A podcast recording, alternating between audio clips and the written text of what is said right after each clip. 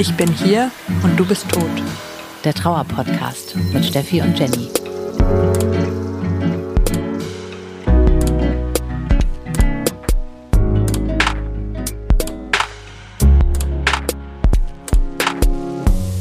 Herzlich willkommen im Club, in dem ihr niemals sein wolltet. Wir sind Steffi und Jenny und wir sprechen hier mit euch über Trauer. Dieser Podcast richtet sich an alle, die jemanden verloren haben, egal ob das wie bei uns der Partner ist oder Geschwisterteil, Freund, Freundin, Mama, Papa, Kind. Ihr seid hier auf jeden Fall richtig.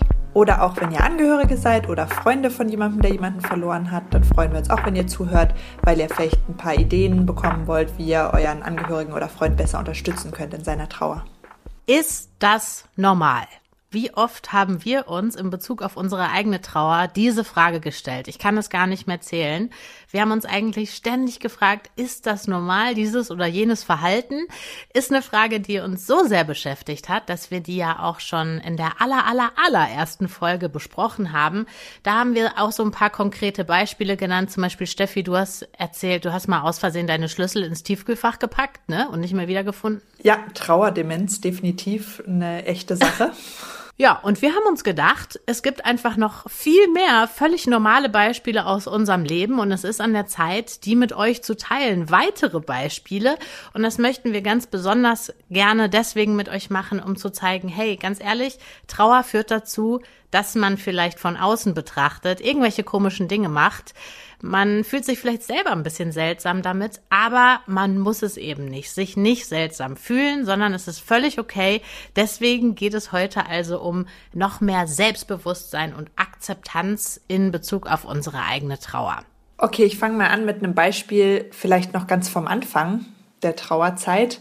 Ähm, und zwar, weiß nicht, wie es bei dir ist, Jenny, aber habe ich keine Dankeskarten geschickt für sowas wie Kondolenzbekundungen oder Geschenke, die ich bekommen habe, wovon ich natürlich ganz viel bekommen habe. Ich habe damals gar nicht so drüber nachgedacht, aber mittlerweile habe ich oft mitbekommen, dass viele Leute das machen. Und gerade so die ältere Generation, dass das ja quasi so üblich ist oder so höflich ja. ist, dass sich das gehört, dass man das macht. Ja, glaube ich nicht, dass das notwendig ist, das zu machen. Ähm, wenn du gerade deinen Menschen verloren hast, sind wirklich Dankeskarten das Letzte, wofür man Kopf hat.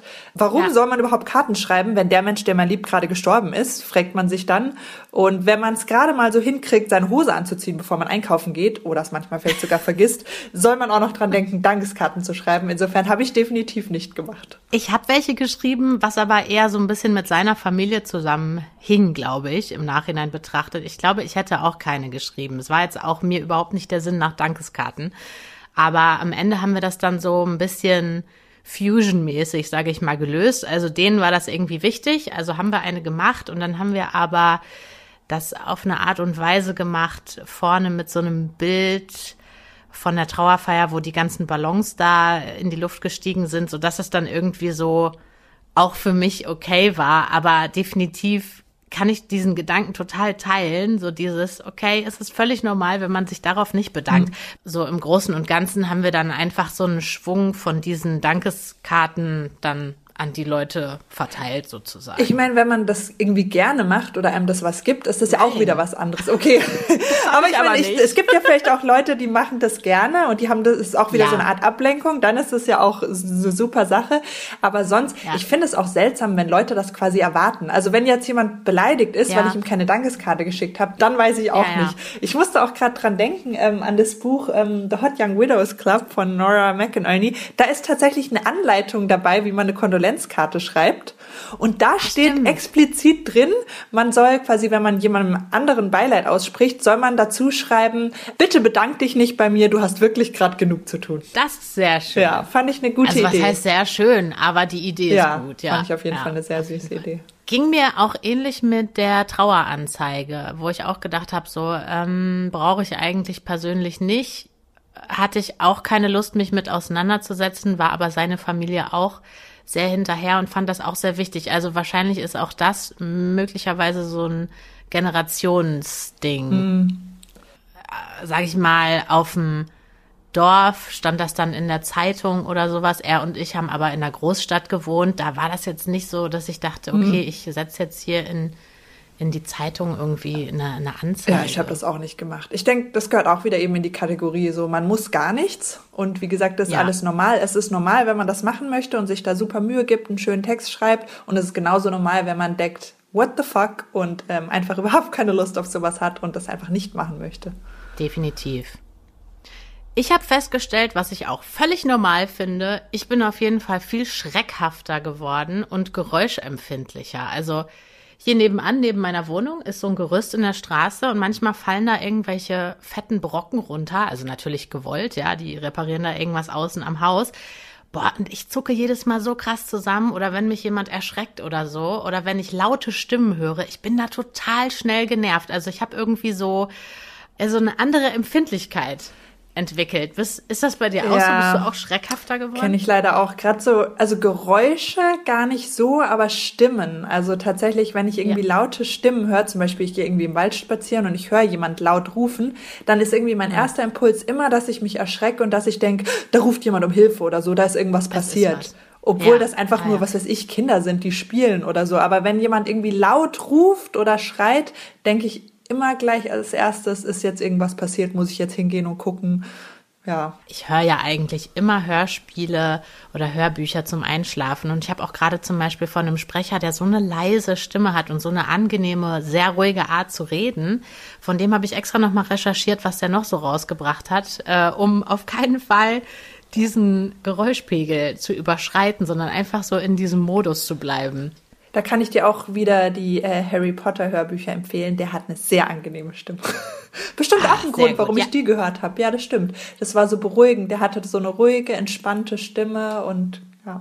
Geräusche können ja auch ein großer Trigger sein, zum Beispiel, wenn man jetzt das Geräusch hört von einem Rettungswagen Ja, zum Beispiel definitiv. oder sowas. Ähm, das ist natürlich klar, dass man da dann super geräuschempfindlich ist und dann direkt wieder in seiner Trauer drin oder so. Das ist natürlich klar. Generell, warum man so geräuschempfindlich und schreckhaft wird durch Trauer, ich weiß nicht, vielleicht ist man mehr reizüberflutet oder sowas und dann oder man hat vielleicht keinen Bock auf irgendwelche unerwarteten Dinge, Das auch und kein unerwartetes Geräusch. ja, das und wie du gesagt hast, dass es wahrscheinlich auch viele Sachen gibt, die halt schon irgendwie kleine Trigger sind, ne? Also die einen an was Ja. erinnern, an ein anderes Geräusch oder so. Ja, also wenn es euch genauso geht, völlig normal. Und das bleibt wahrscheinlich jetzt für immer so. Yay! Ja, cool. Bei uns ist es bisher so geblieben in drei Jahren. Ja, das Vier. ist wahr.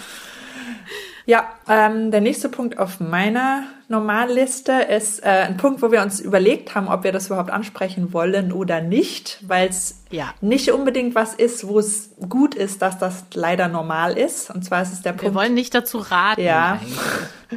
genau, vielleicht gleich vorab gesagt, ähm, ist der Punkt Alkohol. Wir haben uns aber entschieden, dass wir es doch ansprechen, weil es einfach super vielen auch so geht und weil es eben leider normal ist.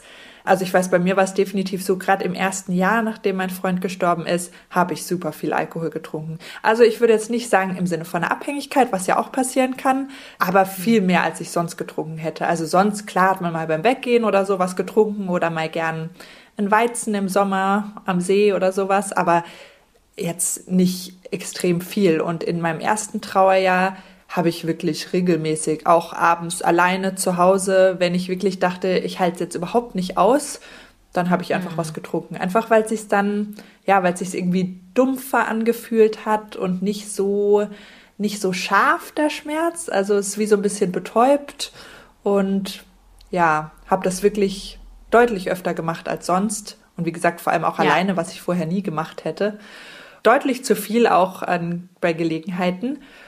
Ja, ich glaube, dass es was ist, was vielen, vielen, vielen so geht, die trauern. Deswegen ist es wahrscheinlich auch wichtig, dass man mal drüber redet. Weiß nicht, dir ging das wahrscheinlich auch so, oder? Voll, also Rauchen auch, also Zigaretten kamen dann auch noch dazu, also Alkohol Mhm. und Rauchen. Ich weiß, dass ich aber zwischendurch immer so Phasen hatte, deswegen würde ich jetzt nicht so sagen, das war jetzt nur das erste Jahr oder so, sondern ich weiß ganz am Anfang meiner Trauer hatte ich irgendwie auch so klare Momente und war dann immer so, dass ich gesagt habe, nee, ich versuche jetzt extra nicht viel zu trinken, weil ich glaube, das macht mich noch ähm, emotionaler. Also ich weiß nicht, wenn ich trinke, habe ich meistens schon am nächsten Tag, also das war schon früher so, ne, dass ich dann so einen Hänger habe, so ein so ein ähm, Katerblues oder so. Und das hatte ich halt immer im Hinterkopf und wusste, okay, wenn du das jetzt machst, dann kann es sein, dass es sich noch schlimmer anfühlt am nächsten Tag. Mhm. Aber das waren auch dann so Phasen. Also phasenweise habe ich wirklich richtig, richtig viel getrunken und dann eben wieder diese Phase, so dieses, ja, mach mal langsam, weil sonst fühlt es sich noch schlimmer an und so. Und ich denke aber, klar, wie du sagst, es ist dieses so, diesen Schmerz abmildern und es ist ja auch eine Art von Ablenkung, so endlich mal diesen Modus verlassen. Und was auch noch dazu kommt, ist, man weiß klar, das ist gesundheitsschädlich, gerade auch beim Rauchen und so, ne? Ich habe das ist einem scheißegal, ja. Es ist einem egal, weil das eigene Leben ist einem egal, sein eigener Gesundheitszustand. Man denkt sich so, pff, ist mir doch jetzt egal. Hm. Ja, definitiv. Zigaretten waren bei mir tatsächlich auch ein Thema, obwohl ich vorher quasi nie geraucht habe. Also ich war ja. so jemand, der mal so Gelegenheits äh, geraucht hat, also mal eine Zigarette, aber sonst habe ich eigentlich nie in meinem Leben quasi regelmäßig geraucht. Und tatsächlich, ja. gerade im ersten Jahr, da habe ich auch geraucht. Und ja, ich habe ja auch bei dir auf dem Balkon öfter mal geraucht. ja, stimmt. Ja, weil es halt auch irgendwie was, ne, was, was man zu tun hat. Man ist irgendwie beschäftigt ja. und eben ist es ja. schon auch so ein bisschen dieses trotzige, so ist mir doch jetzt eh alles egal. Also es ist mir deswegen auch schwer gefallen. Jetzt habe ich ja aufgehört mit dem Rauchen. Also auch, ich hatte in der Zeit seit dieser ganzen Trauersache auch schon öfter versucht aufzuhören, aber ich habe das Gefühl, jetzt habe ich es im Griff. Also jetzt ist es sechs Monate her, dass ich wirklich sechs Monate gar nicht geraucht habe. Yay! Voll gut. Ich hoffe, es bleibt auch so. Aber es ist natürlich so, dass man erstmal aus diesem Modus rauskommen muss, dass man irgendwie das Gefühl hat, das eigene Leben ist einem auch wieder was wert, weil davor hilft dir eigentlich überhaupt kein einziger Gedanke. Mhm. So, die, wie, warum sollte ich denn damit aufhören? Stimmt, die ganzen Argumente, die man normalerweise bringen würde, wie genau, das ist ja ungesund und da kann man irgendwelche ja. Folgeerkrankungen bekommen, das interessiert einen genau. in dem Moment halt nicht. Deswegen ist es natürlich auch schwierig, ja. Genau, also von daher ähm, haben wir uns gedacht, wir wollen diesen Punkt Alkohol und Zigaretten auf jeden Fall mit in diese Liste reinpacken, weil es wäre einfach gelogen, wenn man ihn jetzt aus dieser völlig Normalliste irgendwie rausnimmt. Aber klar, ihr wisst natürlich, empfehlenswert ist es jetzt nicht von unserer Seite, aber wir kennen das alle. Ja, und wir haben es aber auch wieder davon weggeschafft. Voll, ja, voll. Übrigens, ähm, falls ihr gerade komische Geräusche hört, die Wohnung meiner Nachbarn wird renoviert, wo wir gerade bei geräuschempfindlich sind. Sorry dafür. Sehr schön. Das ist eine, eine Baustelle im Neben, in der Nebenwohnung. Aber es sollte gleich aufhören. Ja, ich habe tatsächlich, also genau, aufgehört zu rauchen, habe ich glaube ich schon nach dem ersten Jahr. Und jetzt im Moment habe ich seit über einem Jahr kein Alkohol mehr getrunken. Yay! Wobei dieses, okay, dieses auf Null, ja, ich wollte gerade sagen, dieses auf Null hatte definitiv andere Gründe, genau, aber ähm, auch vorher schon, genau, habe ich es wieder deutlich, deutlich reduziert und nur noch ab und zu mal getrunken und das ging dann auch. Das ist, ich finde, am Schluss ist es einem auch gar nicht mehr so aufgefallen. Also mir ist eher der Kontrast dann aufgefallen, wenn man wieder mehr es schafft, sich mit Leuten zu treffen, dass man merkt, mhm. hm, also andere Leute trinken nicht so regelmäßig wie ich und da fällt es einem, finde ich, dann mehr auf und dann achtet man auch ein bisschen mehr drauf. Weil klar, wenn man alleine trinkt, weil man in seiner Trauer da irgendwie gerade halt trinkt, dann hast du ja niemanden, der einem irgendwie ja, du hast ja keinen Vergleich dann. Ja. Aber wenn du dann wieder mit anderen Leuten bist und dann merkst du, oh, ich bin jetzt schon beim dritten Gin Tonic, die anderen nippeln dann noch an ihrem ersten rum, das ist ja. natürlich dann schon bedenklich. Insofern vielleicht zu diesem Punkt, ja, es ist normal, leider, aber natürlich ja. nichts, was gut ist und was, wo man vielleicht versuchen sollte, ein bisschen dran zu arbeiten, es wieder ins alte Normal zu bekommen, falls man die Kapazität hat. Was mir aufgefallen ist, was ich auch mittlerweile in diese Kategorie stecken würde, völlig normal, ist Serien und Filme gucken, die man schon kennt. Entweder alte Kinderfilme, das habe ich jetzt gerade irgendwie alles durch, also Asterix und Obelix zum Beispiel oder Futurama, eine Serie, die ich jetzt irgendwie gefühlt das äh, dritte Mal gucke, hm. obwohl ich schon alle Folgen kenne oder so. Ich habe jetzt auch gerade mit meinem lebendigen Freund wieder von vorne angefangen, obwohl wir die eigentlich gerade erst durchgeguckt hatten. Und ich glaube, was da dahinter stecken könnte, ist, dass man so ein bisschen eine Auszeit im Vertrauten irgendwie sucht. Also man guckt sich was an, man weiß genau, was passiert, es gibt einem Sicherheit, es kommt nichts Unerwartetes, es gibt keine Überraschung. ähm, geht dir das auch so? Hast du dir auch Sachen zweimal Auf jeden Fall. Ja. Ja, wobei tatsächlich bei mir hat sich da das auch so ein bisschen immer geändert. Also gerade dieses so Sachen, die ich mit meinem ähm, gestorbenen Freund zusammen angeguckt hatte, die konnte ich am Anfang nicht gucken. Ja, weil ich irgendwie gesagt, mich das ja. so arg dran erinnert hat, ja. so an dieses, er ist jetzt nicht da. Ja, das ist auch bei mir immer noch so. Während ja. das tatsächlich sich auch wieder geändert hat. Also mittlerweile gucke ich oft gerne Sachen, die wir zusammen geguckt haben, weil es ich mich halt im Positiven dran erinnert. Ja, aber definitiv kann ich das auch Sachen anzugucken, einfach weil man weiß, was passiert, weil genau man sich nicht erschrecken kann. Das ist ja auch wahrscheinlich im Sinne von, man ist schreckhafter. Man ja, ja, ja. kann sich darauf einstellen, was passiert. Und auch, weiß nicht, ob du das auch kennst, dass wenn man was Neues angeguckt hat, was irgendwie einem echt gut gefallen hat und man dann gleich so gedacht hat, okay, das wäre für ihn auch total was gewesen und das wird er ja. nie sehen können. Ja, voll. Dass das auch so immer so ein Stich ins Herz ist. Und bei quasi bekannten Sachen ist man da so ein bisschen auf der sicheren Seite. Ich glaube, am anstrengendsten war es für mich, ähm, die ähm, Handball-WM zu schauen, 2019. Ja. Ähm, weil, ja. genau, mein Freund, der auch Handball gespielt hat und wir zusammen super viel Handball geguckt haben. Und tatsächlich die erste EM, die ich mit ihm angeguckt habe, 2016, da sind wir Europameister geworden, also Deutschland. Und genau, und dann, ähm, als ich das natürlich dann das erste ähm, Turnier, was ich ohne ihn angeschaut habe, 2019, ja, da konnte ich mich auch gar nicht so entscheiden, ob ich es einerseits quasi schön finde, was zu machen, was ich mit ihm machen mhm. würde. Und andererseits war ich auch fast erleichtert, dass sie so schlecht gespielt haben und so früh rausgeflogen sind, weil ich irgendwie dachte, wie scheiße werden das, wenn sie jetzt auch gut spielen würden und gewinnen und er ist nicht da und er sieht's nicht. Also war ich irgendwie fast erleichtert, also, was ja auch komisch ist. Also ja, es war eine sehr gemischte Angelegenheit. Kann ich absolut nachvollziehen. Auf jeden Fall ist es irgendwie schräg was mein lebendiger Freund und ich auch äh, Schräges machen. Also er ist ja auch quasi in der gleichen Situation wie wir. Da ist ja auch die Partnerin gestorben. Was ich auch absolut unter normal verbuchen würde, aber was von außen betrachtet natürlich schräg ist, ist, wenn wir Fernsehen gucken oder irgendwie eine Serie oder eben einen Film oder sowas und dann kommt irgendein Trigger, entweder für den einen oder den anderen, dann wird erstmal direkt gemutet, schnell die Fernbedienung geschnappt erstmal auf stumm schalten oder wenn man halt gerade irgendwie bei Streaming-Anbietern ist, direkt vorspulen und so. Das ist schon so völlig normal. So der andere ist dann so, okay, ich übernehme das hier mal kurz. Das ist ja voll schön, ja. Und dann wird das einfach mal kurz, oder es reicht eigentlich schon, wenn irgendwie eine Beerdigungsszene ist oder so, oder irgendwie so eine dramatische Szene, irgendjemand stirbt oder so. Ist direkt einfach so völlig klar. Oder wir gucken uns kurz an, so ist das okay? Ja oder nein und dann, ja. Also das ist auch was, wo ich mir denke, für uns ist das völlig normal. So läuft unser Normal ab. Aber natürlich für Leute, die gar nichts mit dem Thema zu tun haben, die würden sich wahrscheinlich denken, oh Gott, was geht denn hier ab? Ja, aber das finde ich auf jeden Fall schön, genau, wenn der andere halt auch so wirklich so ein Verständnis dafür hat, was, ähm, ja, was jetzt Trigger sein können und dass man, ja, das einfach so ganz selbstverständlich überspult, finde ich sehr schön, ja. Ja, das, ich finde das auch sehr schön. Ich muss da noch ein bisschen mehr erklären. Manchmal. Mache ich aber tatsächlich auch, genau. Auf Stumm drücken oder vorspulen. Oder schnell auf Ausdrücken. Ja, siehst du, wieder ein Punkt, der auch völlig normal mhm. ist. So, dass man einfach gewisse Sachen sich nicht angucken kann. Und dann äh, muss man mal kurz äh, muten. mhm. Ich denke, so ist es wahrscheinlich auch einigen gegangen bei unserer letzten Folge, bei der Corona-Folge ähm, war ja auch wahrscheinlich für einige auch ein großer Trigger, so die ganze Folge an sich. Mhm. Aber gut, das ist nur eine kleine Randnotiz. Ein weiterer Punkt auf meiner Normalliste ist, ähm, ja, dass Gegensätze plötzlich sehr normal sind. Weiß nicht, ob du das kennst, dass man ähm, sich immer nicht so ganz sicher ist, was man eigentlich gerade möchte. ähm, ein Beispiel waren da oder sind da für mich zum Beispiel seine Sachen.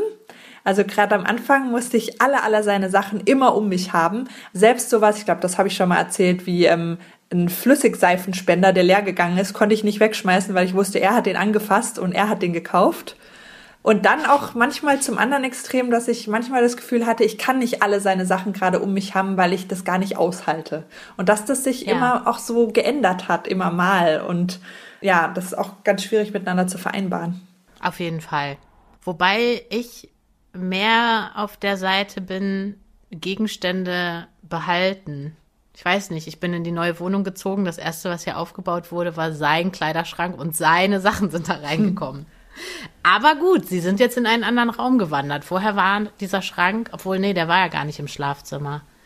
Der war quasi angrenzend an das Schlafzimmer. Jetzt ist dieser Kleiderschrank von ihm im Büro. Hm.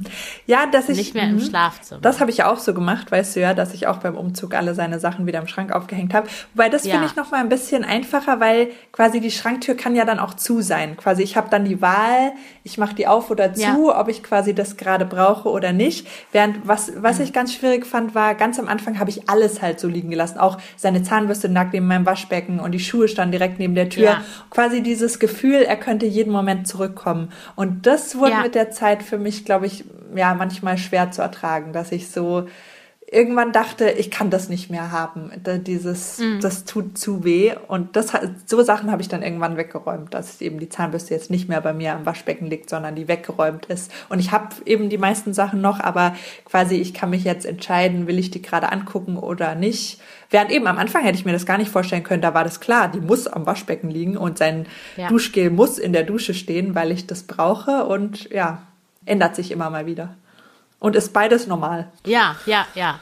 Das mit der Zahnbürste zum Beispiel, die stand ja bei mir drei Jahre am, äh, am Waschbecken. Mhm. Also die habe ich wirklich nur wegen dem Umzug woanders jetzt hingeräumt. Also da eigentlich so wie du. Und jetzt durch den Umzug ist es so gekommen, dass es sich jetzt so anfühlt, wie du das beschrieben hast, dass man jetzt ähm, mehr sich aussuchen kann. Will ich mich damit auseinandersetzen? Ja, nein. Also dass es nicht mehr so in your face ist. Jeder visuelle Fleck der Wohnung springt ja. einem entgegen und das ist auf jeden Fall schon auch eine Art Veränderung auf eine Art und Weise, ja. Und andersrum gibt es bestimmt Leute, für die ist das immer nur das eine oder immer nur das andere. Also die wollen gleich am Anfang alles weghaben oder die wollen für immer alles um sich haben und genau alle, alle Optionen sind ja. normal. Vielleicht kramen wir irgendwann alle Sachen wieder raus. Beim nächsten Umzug, ja. genau. Was ich auch völlig normal finde und richtig, richtig schön, um auch mal ein äh, positiveres Beispiel zu nennen, dass man Sätze sagt, die er sagen würde. Hm. Das mache ich voll oft. Und dann benutze ich das so ein paar Mal und dann beim zehnten Mal oder so erkläre ich das dann demjenigen, zu dem ich das dann öfter gesagt habe. So, übrigens, weißt du, warum ich das immer sage? Weil der Satz kommt eigentlich gar nicht von mir. Weil manchmal sind das auch Sätze, die vielleicht gar nicht so unbedingt mein Sprachgebrauch sind. Aber ich finde das irgendwie schön, weil ich auch oft den Gedanken habe, ja, wir teilen uns ja jetzt meinen Körper und wir teilen uns somit ja dann auch mein, mein Wortschatz oder unseren Wortschatz oder so. Deswegen finde ich das schön, Sätze zu sagen, die er sagen würde oder die er immer gesagt hat und genauso auch Dinge machen, die er gerne gemacht hat. Ich glaube, das kennen auch ganz, ganz viele. Absolut. Ich, das habe ich auch oder auch bei einzelnen Wörtern ist mir gerade eingefallen, dass ich vorhin zu meinem Baby gesagt habe, willst du mal wieder eine Runde Mützen? Sagt dir das überhaupt was? Mützen? Ja. Nee. Ich bin schlafen? Ja, genau, und zwar heißt das, ist ein ah. anderes Wort für schlafen, aber ich habe das noch nie jemand anderen sagen hören, außer meinen Freund. Und ich weiß, wahrscheinlich gibt's das, sagen das Wort auch andere Leute, aber ich, für mich ist es halt besonders, weil ich das sonst nie jemanden habe sagen hören und ich das nur von ihm kenne. Und genau, ich benutze das jetzt auch. Schön. Ja, ich finde sowas total schön. Ich mag das echt richtig gerne. Weil das ist auch so, da kann man sich eben auch aussuchen, ob man das erklärt oder nicht. Man kann das ja auch einfach so in seinen eigenen Wortschatz ähm, übergehen Stimmt. lassen. Und man selber und, weiß es aber, ja. Genau, man weiß es und dein Gegenüber weiß es halt vielleicht nicht, aber das ist ja egal. Hm. Ich habe mich dann auch mal gefragt, was, was könnte so dahinter stecken, dass man das so macht. Das ist natürlich ähm, diese Beziehungsarbeit, ne? dass man versucht, die neue die neue Beziehung, die man jetzt eben hat, also die Fernbeziehung ja. sozusagen, auf diese Art und Weise weiter zu pflegen. Oder? Ja, Was denkst du? Definitiv, glaube ich auch.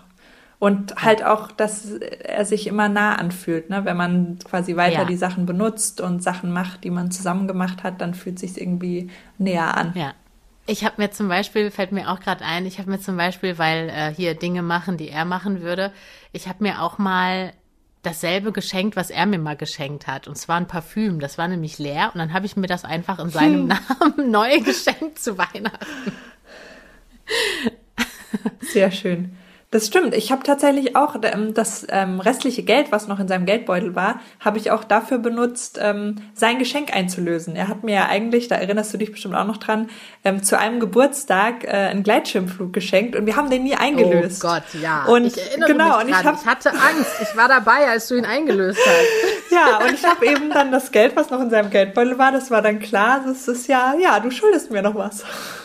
Wie schön. Das ja. ist echt so cool. Ja, und ansonsten, klar, benutze ich auch viel von seinen Sachen. Ich trage zum Beispiel alle seine Socken noch. Das gehört zu den Sachen, die ich gar nicht ausgemistet habe, weil, ich auch. ja, bei uns, ich weiß nicht, wie es bei dir ist, aber bei uns war das zum Beispiel so, dass wir uns immer so ein bisschen damit aufgezogen haben, dass wir die Socken des anderen tragen, weil man hatte irgendwie nie selber genug Socken und hat immer die Socken des anderen angezogen. Und ähm, dann war immer, du hast schon wieder meine Socken an, das sind meine Socken. Stimmt doch gar nicht, das sind meine Socken. Und irgendwie denke ich dann auch immer, wenn ich seine Socken jetzt anziehe, dass er jetzt sagen wird, so, jetzt kannst du also endlich alle meine Socken anziehen. Ja, das finde ich schön. Nee, bei uns war das jetzt nicht so ein Sockenbattle wie bei euch, was ich echt cool finde. Bei uns war es einfach, äh, also gar nichts. Jeder hat seine eigenen Socken getragen und ich trage jetzt einfach seine, weil ich mir dann immer denke, wenn ich meine Schuhe irgendwo ausziehe, ha, ich habe seine Socken. Ja, ist so was Kleines, auch wieder, was man nur selber weiß und was man nicht unbedingt ja. anderen Leuten erklären muss. Nur wenn ja. man möchte. Ja, Genau, ich trage auch immer noch seine Asche um den Hals, was aber ja auch ein bisschen ja. versteckt ist, weil man es nicht unbedingt gleich erkennt. Das heißt, man kann sich auch immer noch aussuchen, möchte man es Leuten erzählen oder nicht. Aber finden andere Leute bestimmt auch seltsam und für uns ganz normal. Eine Sache, die ich definitiv auch an diesem ganzen Thema spannend finde, ist, dass es mich manchmal auch nervt, dass man so unnormale Sachen macht. Also manchmal sitze ich da und denke mir so, boah, was ist eigentlich hier alles passiert? Ich weiß nicht, ob du diesen Gedanken auch kennst, der, glaube ich, auch normal ist, mhm. dass man sich so ein bisschen, ja, weiß ich nicht, so zurücksehend irgendwie nach so einem alten Normal. Also mir ist es immer wieder aufgefallen, dass ich zum Beispiel dann das Gefühl habe, das hat schon auch Auswirkungen einfach auf so viele Sachen, auf Job, auf keine Ahnung, alle möglichen Bereiche, dass man manchmal da sitzt und sich denkt so, boah, was, was ist ja eigentlich los? Und auch sauer wird auf dieses neue Normal. Ja, definitiv, dass man das alte Normal zurück will, auf jeden Fall. Hm, die alte Welt zurück, sowieso weil es ja auch irgendwie dazugehört, dass man sich so oft neben der Spur fühlt oder verwirrt oder ich kenne es auch von mir selber, dass ich dann mitten im Satz nicht mehr weiß, wo wollte ich eigentlich hin, den Faden verliert, einfach ähm, nicht mehr so sich so gut konzentrieren kann oder so oder auch in anderen Bereichen einfach überhaupt keinen Puffer hat für Stress. Das nervt mich wirklich am meisten an mhm. mir selbst, dass ich das Gefühl habe, ich bin einfach gar nicht mehr stressresistent, dass es irgendwie mir zu viel wird. Das passiert einfach ganz schnell, dass mich Dinge aus der Bahn werfen oder so.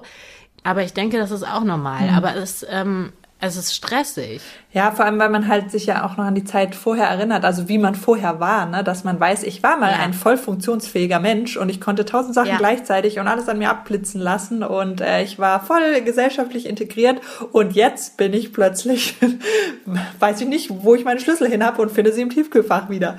Ja, ja, definitiv. Und manchmal fängt man dann an zu vergleichen. Ich meine, klar, ich weiß, das soll man nicht.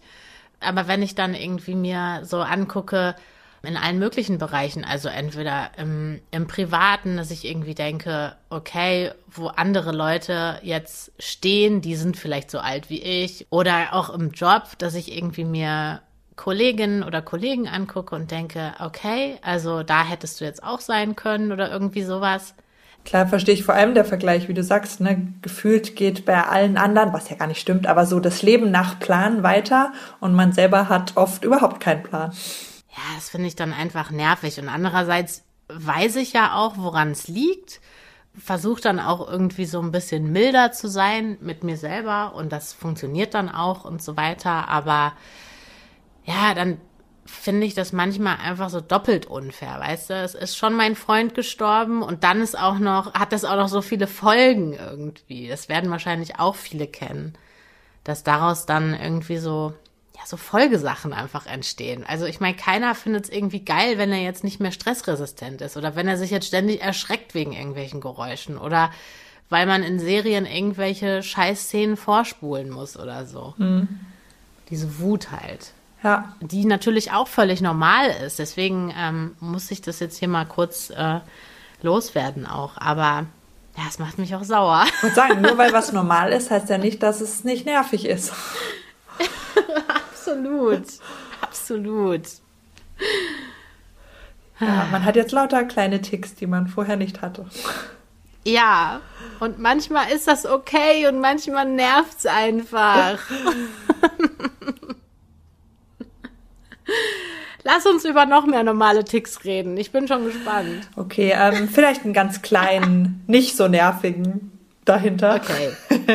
Ja. ähm, ich glaube, da haben wir auch schon mal drüber gesprochen, dass wir das ähnlich machen. Ähm, ich schlafe, seit mein Freund gestorben ist, auf seiner Seite im Bett. Und zwar, ich, ich glaube, viele Leute haben ja eine feste Seite im Bett. Man hatte ich vorher auch, aber jetzt ist das anders fest. Jetzt ist es wirklich wichtig, dass ich auf seiner Seite im Bett schlafe, weil da darf niemand anders schlafen, vor allem deswegen. Also ich, wenn ich schlafe, ist es okay, aber da kann definitiv niemand anders liegen auf seiner Seite bin ich zu 100 Prozent bei dir und habe jetzt sogar durch den Umzug, da wollte ich quasi, weil es irgendwie mir vom Raum besser gefällt, auf der anderen Seite vom Bett schlafen, wollte aber ja nicht seine Seite verlassen, hab deswegen Lattenrost umgedreht von rechts nach links. Also und die Matratze auch, so dass ich jetzt immer noch wieder auf seiner Seite liege. Absolut normal, ja. Ich, ich habe tatsächlich auch eine Weile äh, in dem Bett andersrum geschlafen, also mit dem Kopf am Fußende, was man auch oft ganz ah, richtig sieht, dass das ein Fußende das ist, ist. Ja, weil ich eine Zeit lang musste ich ähm, an der Ausstiegsseite schlafen, weil ich so schwanger war, dass ich nicht über jemand anderen drüber klettern konnte. Und da wir aber ja nicht die Seiten wechseln konnten, ähm, ja, mussten wir dann eben beide mit dem Kopf am Fußende schlafen. Mm, ein Punkt, den ich auch noch völlig normal finde, was mir eigentlich erst auch so mit der Zeit klar geworden ist. Manchmal fühle ich mich wohler unter den Leuten, die so, ich sag mal jetzt, auch im Club sind, in dem man niemals sein wollte. Manchmal finde ich es anstrengend, mit Nicht-Trauernden äh, unterwegs zu sein, weil wenn man nicht so gut drauf ist, hat man das Gefühl, man muss vielleicht mehr erklären. Also ich meine jetzt nicht so Leute wie deinen Freund oder deinen Mann besser gesagt, weil der ist natürlich da total empathisch durch dich und offen und setzt sich damit auseinander, sondern ich meine jetzt wirklich Leute, für die das eben nicht zum Alltag irgendwie gehört und so. Manchmal fühle ich mich dann da unwohl. Definitiv, ja. Ja. Eben weil unter quasi Menschen aus dem Club hat man halt das Gefühl, man muss sich nicht dauernd erklären und nicht rechtfertigen oder man kann auch einfach mal still sein und nichts sagen, ohne dass gleich jemand fragt, was ist denn? Ähm, ja, ja, definitiv. Ja. Also und klar, wenn ich überlege, am Anfang gingen eigentlich nur Leute aus dem Club. Und ja. ähm, es ist ein bisschen einfacher geworden mit äh, Außenseitern, sag ich mal. Aber klar, so richtig normal wie vorher ist es definitiv nicht, sondern es ist immer noch so, dass man sich ja da eher schneller unwohl fühlt unter Leuten, die noch nie irgendwas Dramatisches erlebt haben. Ja, ich finde auch immer, das Problem ist so ein bisschen dabei, die anderen haben ja vermeintlich ein unbekümmertes Leben. Und bei mir, also ich erwische mich selber oft dabei, wenn die dann so einen ganz normalen Satz sagen, löst der bei mir schon wieder einfach Dinge aus. Also die können mich entweder triggern in die Richtung, was ja gar nicht böse gemeint ist von irgendwem, sondern es passiert dann halt einfach. Oder, und das nervt mich auch extrem, ich hatte neulich eine Begegnung auf der Arbeit. Corona-bedingt sieht man sich ja gerade einfach nicht viel und so weiter. Und dann habe ich aber eben jemanden getroffen und dann war irgendwie so, hey, wie geht's, bla bla bla und so. Das war direkt dann so, ich war dann schon gedanklich und habe es auch ausgesprochen, einfach so ein paar Dinge äh, in Bezug auf das Thema Trauer und so. Und der hat halt einfach so ganz unbekümmert geantwortet. Und da merke ich halt einfach auch meine eigene Denkweise, meine eigene Art zu fühlen und so weiter. Alles ist immer mit diesem Trauerdings irgendwie in Berührung. Und dann ist es eben manchmal auch schwierig, mit Nicht-Trauernden sozusagen ganz normales Gespräch zu führen, weil man selber oft in eine ganz andere Richtung irgendwie so abdriftet. Ja, kenne ich definitiv auch. Auch gerade so, was du gesagt hast, ne, mit so Bekannten von irgendwie, die man länger nicht gesehen hat oder so, wo die, ja, die Unterhaltungen ja auch eher so ein bisschen gezwungen sind. Ich musste auch gerade ja. dran denken, dass mir vor kurzem eine alte Kommilitonin geschickt geschrieben hat, die ich auch seit Jahren nicht gesehen habe. Und zwar hat sie ein Foto kommentiert, ähm, wo ähm, man mein Baby drauf sieht. Oder ich weiß gar nicht mehr, ja. was für ein Baby für ein Foto war. Auf jeden Fall hat sie so geschrieben, ah, freut mich voll, dass du endlich wieder so glücklich bist. Wo man denkt, uh. ja, eigentlich ist es voll was Schönes, aber irgendwie ja, fühlt sich von jemand Unbeteiligten irgendwie so, ja, so komisch an. So dieses wieder, okay, äh, gut, dass du jetzt, jetzt drüber weg bist okay. und du jetzt ein neues ja. Leben hast und alles mhm. ist wieder gut und so. Während, weißt du, wenn ja. du zu mir sagen würdest, ah, ich find's voll schön, dich so glücklich zu sehen, fühlt sich das anders an, als, ähm, ja ja, wenn es jemand sagt, der dich gar nicht kennt und für wo man gleich halt so viel mitschwingt, ne, wo man das ganz anders interpretiert. Weil man denkt, das ist eine Art Bewertung, eine Einordnung, du kennst dich mit dem Thema gar nicht aus und so weiter. Ne, da geht dann direkt irgendwie ganz viel los im Kopf. So, wie kannst du mir das da hinschreiben? Woher willst du das wissen, dass ich überhaupt glücklich bin?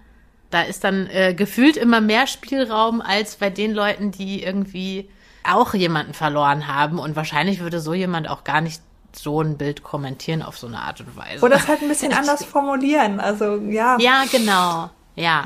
Ich verstehe ja so die Intention, aber genau, man ist da halt einfach ein, ein bisschen empfindlicher in die Richtung, ja.